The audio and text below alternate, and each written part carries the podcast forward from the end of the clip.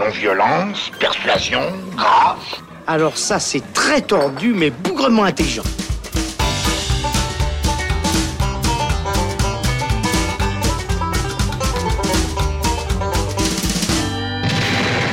Salut les cinéphiles, bonjour ou bonsoir à tous, c'est Alex, bienvenue dans le Saloon où l'on débat aujourd'hui de Glace, nouveau film du réalisateur adulé par certains et détesté par d'autres, M. Night Shyamalan, à qui l'on doit notamment Sixième Sens, Signe ou Le Village. Sorti le 16 janvier en salle, Glace est un peu particulier puisqu'en fait il conclut une trilogie autour de la mythologie des comics et des super-héros. Souvenez-vous, elle était initiée en 2000 avec Incassable, considéré par beaucoup comme son meilleur film, et poursuivie ensuite avec Split en 2017.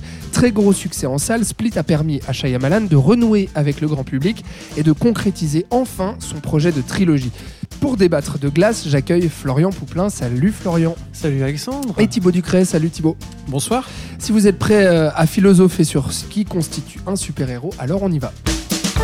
Quand un gars à poil court derrière une fille, la queue en l'air et un couteau de boucher à la main, j'ai peine à croire qu'il est en train de quêter pour la Croix-Rouge.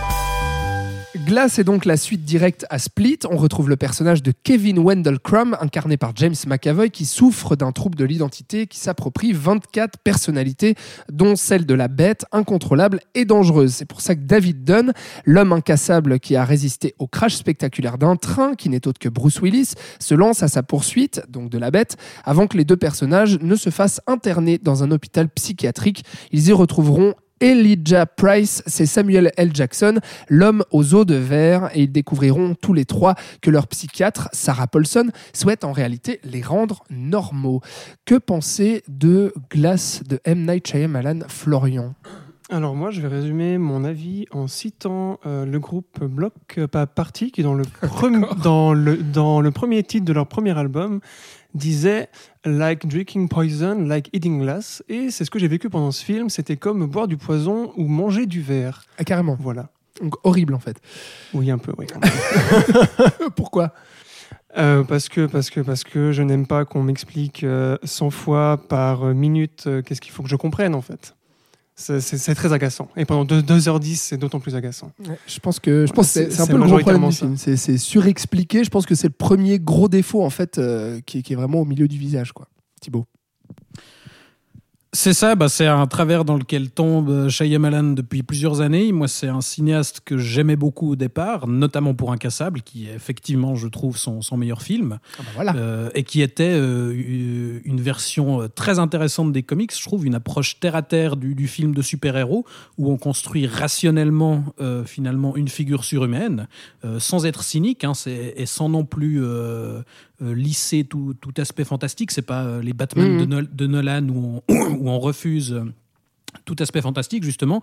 Là, on construit simplement en expliquant et sans être lourdingue, sans être cynique, sans mépriser non plus la culture du comics, parce que ça citait beaucoup euh, cette, euh, cette culture-là. Euh, mais on offre justement une version euh, ancrée dans le réel du, du, film de super-héros.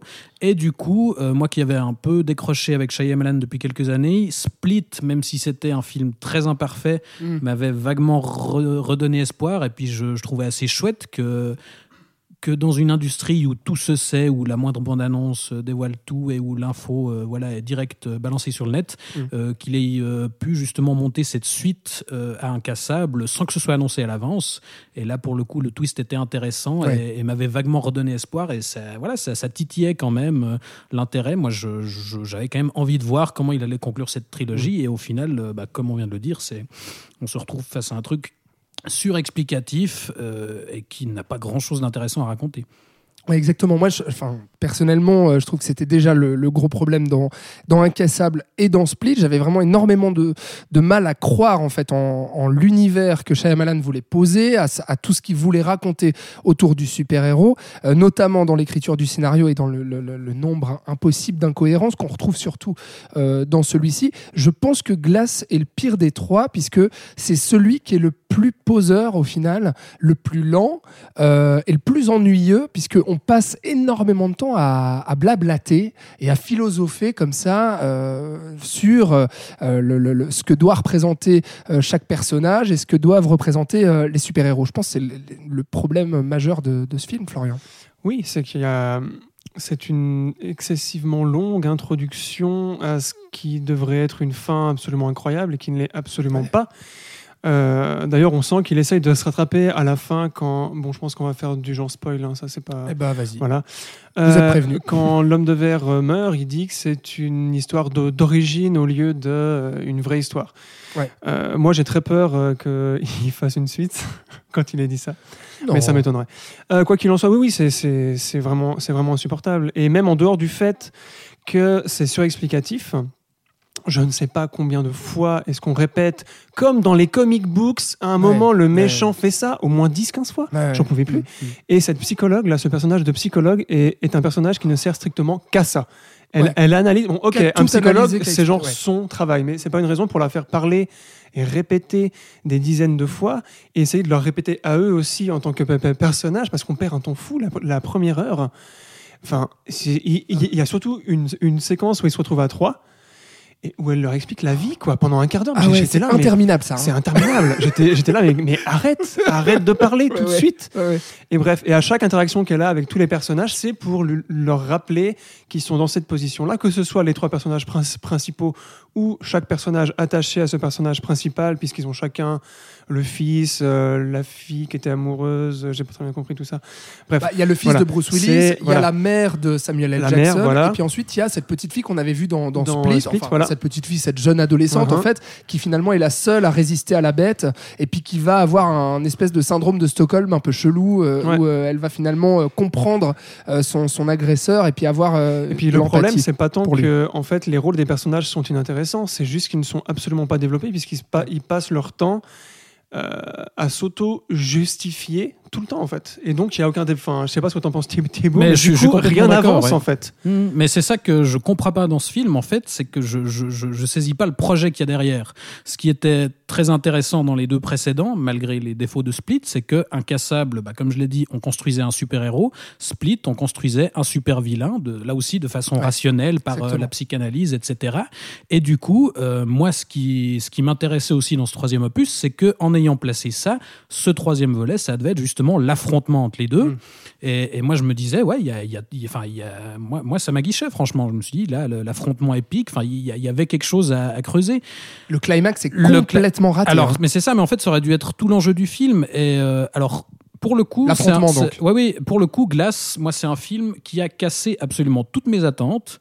Ce qui peut être très bien dans un sens, mais là, c'était pour faire n'importe quoi et pour aller à l'opposé complet de ce qu'il aurait dû faire. C'est-à-dire que Mm. au lieu, alors là, ceux qui attendent un affrontement épique entre l'incassable Bruce Willis et The Beast de, de Split, ils peuvent se brosser, parce que là, comme l'a dit Florian, on passe quand même toute la première heure, voire plus, à réexpliquer en fait le principe des deux premiers films, où Sarah Paulson répète euh, en boucle et en boucle aux trois personnages Vous n'êtes pas des super-héros, vous êtes juste des malades qui vous prenez pour des personnages de comics, alors qu'on sait que c'est pas vrai puisqu'on a vu Incassable et Split, donc ça ne sert à rien. Moi, ça ça m'a rappelé un des précédents films de Shyamalan, Le Village, où on a un aspect fantastique qui n'en est finalement pas un, et une fois qu'on a révélé que c'était pas un aspect fantastique, on essaie quand même de nous faire croire que c'est un aspect fantastique. Bon, est-ce que est-ce que c'est pas le personnage justement de Sarah Paulson, enfin cette euh, Ouais. psychologue qui veut justement leur faire croire et leur mettre Oui, ça dans la mais tête il y a une raison derrière, mais qu'on ne révèle qu'à la fin, parce qu'il y a une obligation du twist final Ouais, chez Shyamalan, ouais. et je comprends pas pourquoi on met pas ça en avant plus tôt. Ça aurait pu être un enjeu intéressant, mais là, de le garder pour la fin, ça n'a aucun sens. Ouais, et c'est là où je trouvais que la fin est, est le début du film en fait. Ouais. Pour moi, enfin, euh, ça commence à peine à la fin, ça se finit n'importe comment, Mm. mais ça commence à peine à la fin. D'où Ouais. d'où la peur d'avoir un quatrième, mais je pense pas.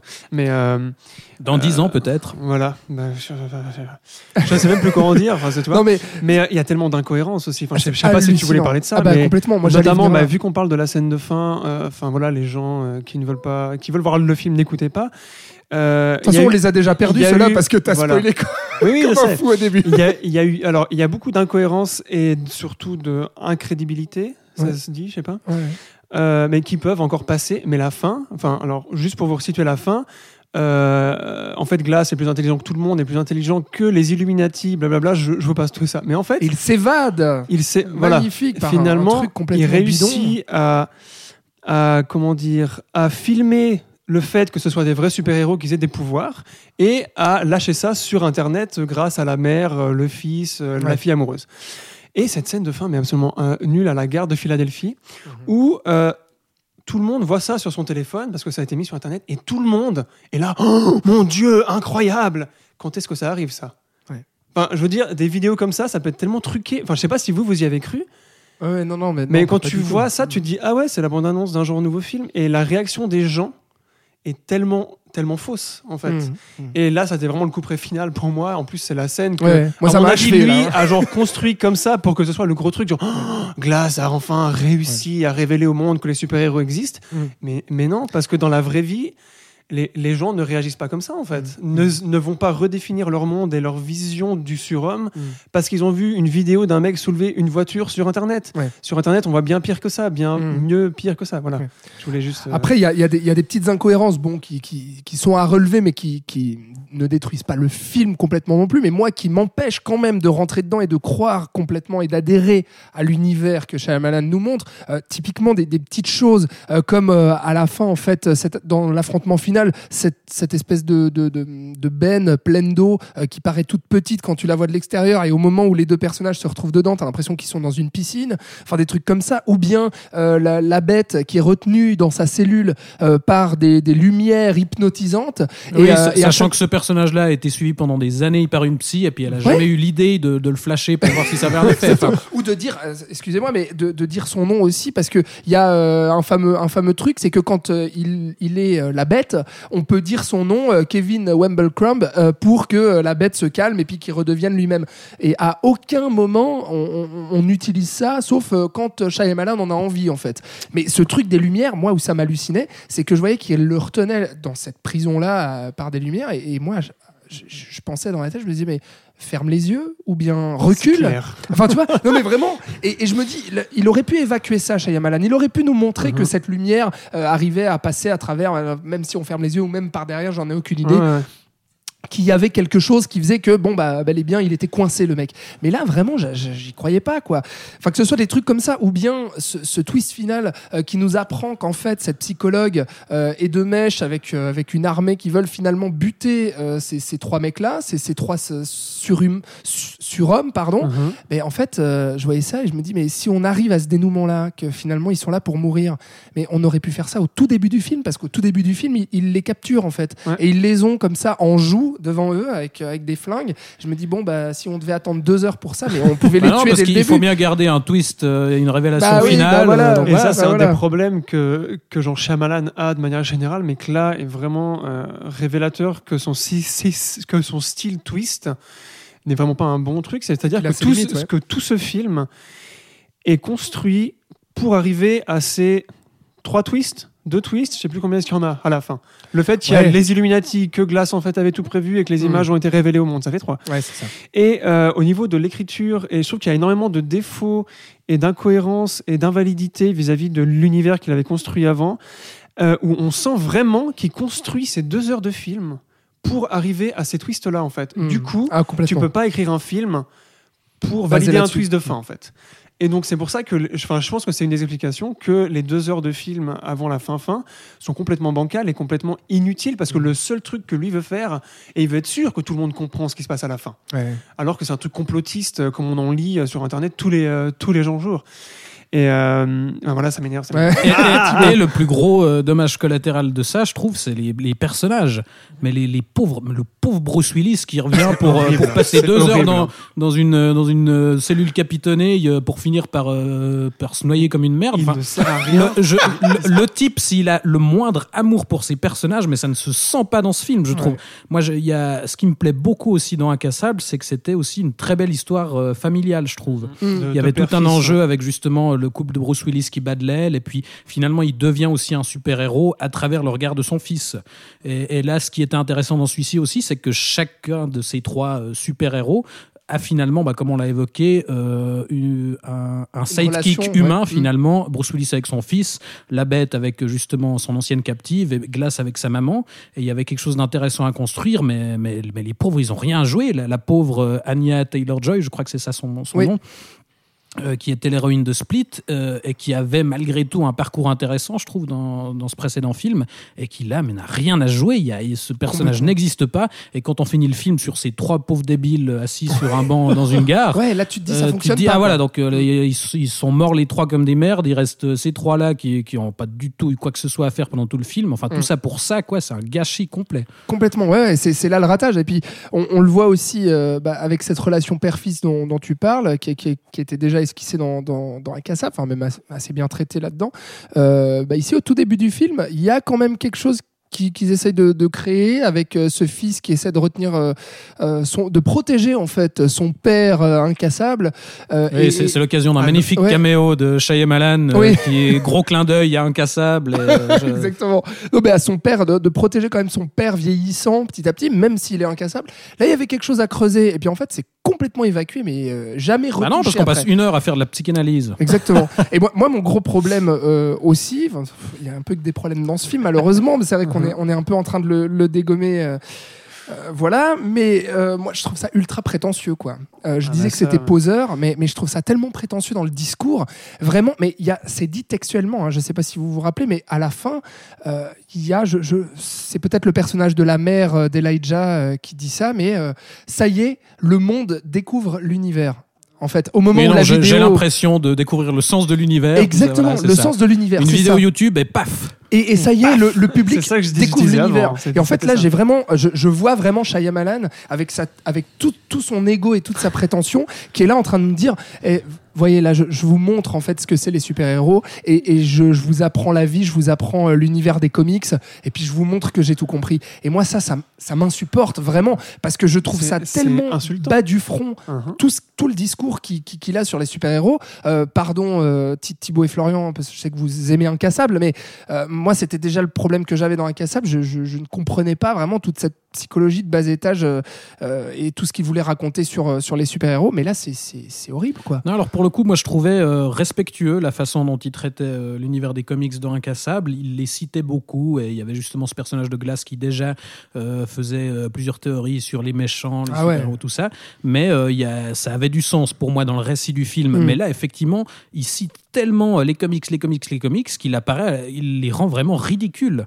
Hum, complètement. Et c'est certainement pas son intention de base, parce que voilà, il place ça dans le discours de la méchante. euh, oui, vous êtes déjà allé à une, à une convention. euh, Enfin, il y a, y a une espèce de clin d'œil aux fans où je vous comprends, euh, je sais ce que c'est, je, je suis comme vous. Mais en Mhm. fait, euh, à force de, de répéter ça et de mettre ça en avant, il rend vraiment cette culture ridicule. Complètement.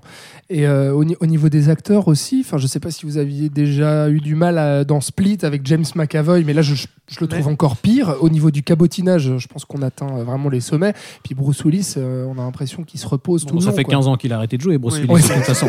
Ouais. Non, mais déjà d'une et, ce, et son personnage n'est pas non plus. très- Bah non. il a rien, il a rien à faire, il a rien à dire. hein. Il, enfin, il, il sert pas à grand chose. Mac-. McAvoy, je crois qu'il y a aussi un problème, un, pardon, un problème au niveau de la construction du personnage en tant que tel.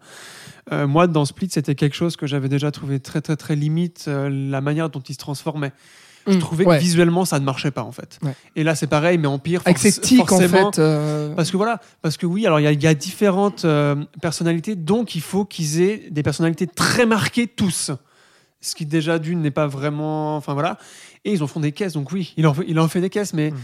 euh, je, je trouve que ce genre de personnage ne, ne, ne va pas à un univers cinématographique en fait. Ou alors il faudrait vraiment qu'un bon metteur en scène, un bon directeur savent faire ça, mais là c'est pas le cas. Shyamalan ne sait pas, n'a jamais bien su diriger. C'est pas un mec qui est connu pour euh, diriger des acteurs. voilà, ouais. pour Hum, bien en hum. tout cas. Euh, et Ouais. qu'il soit attaqué à un personnage aussi complexe à rendre visuellement du, changement de personnalité, ça, Mhm. ça marche pas. Mhm. Enfin, c'est, même Ouais. grotesque, quoi, Hum, en fait.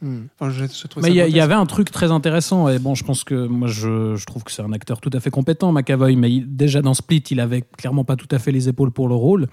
Le concept était déjà sous-exploité parce que finalement, sur les 23 personnalités, on en voyait quoi 4. Mhm. Là, dans celui-là, on en voit quelques-unes qu'on n'a pas vues, mais surtout, il y a, il y a- il y a une grosse incohérence entre les deux films parce que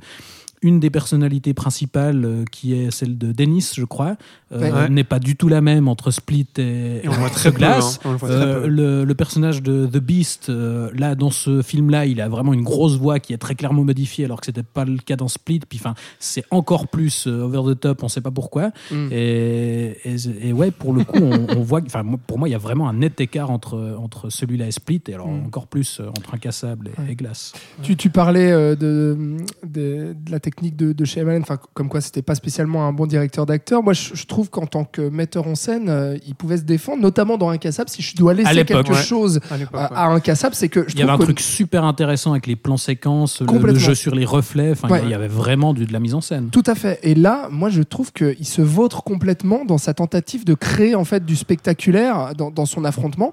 Enfin, ça, ça devient limite du grotesque quand on voit ces, ces caméras euh, fixées sur les acteurs euh, au, au moment où ils s'empoignent. Enfin, moi, j'en pouvais plus, quoi. Euh, J'étais là, c'est- pas possible de faire ça et de rater autant son climax, même dans, dans- dans sa mise en scène et, et au niveau du découpage euh, des plans et du montage. euh, là aussi, il y a de très gros soucis. Enfin, j'en revenais gère- pas, quoi. Il gère pas du tout là en fait ce spa- sp- spatialité. Et c'est un film qui a beaucoup d'endroits différents. Euh, et il gère pas du tout ça en fait. Ce qui fait qu'on sait jamais où est-ce qu'on est. Moi, je, moi, j'aurais bien voulu voir quelqu'un Carpenter faire ça parce qu'il le fait super bien lui. Mais Shyamalan en est incapable. C'est pour ça que Split marchait encore assez bien parce que c'est à un endroit. Ouais. Euh, mais là, enfin, notamment la scène finale, mais il n'y a pas que ça.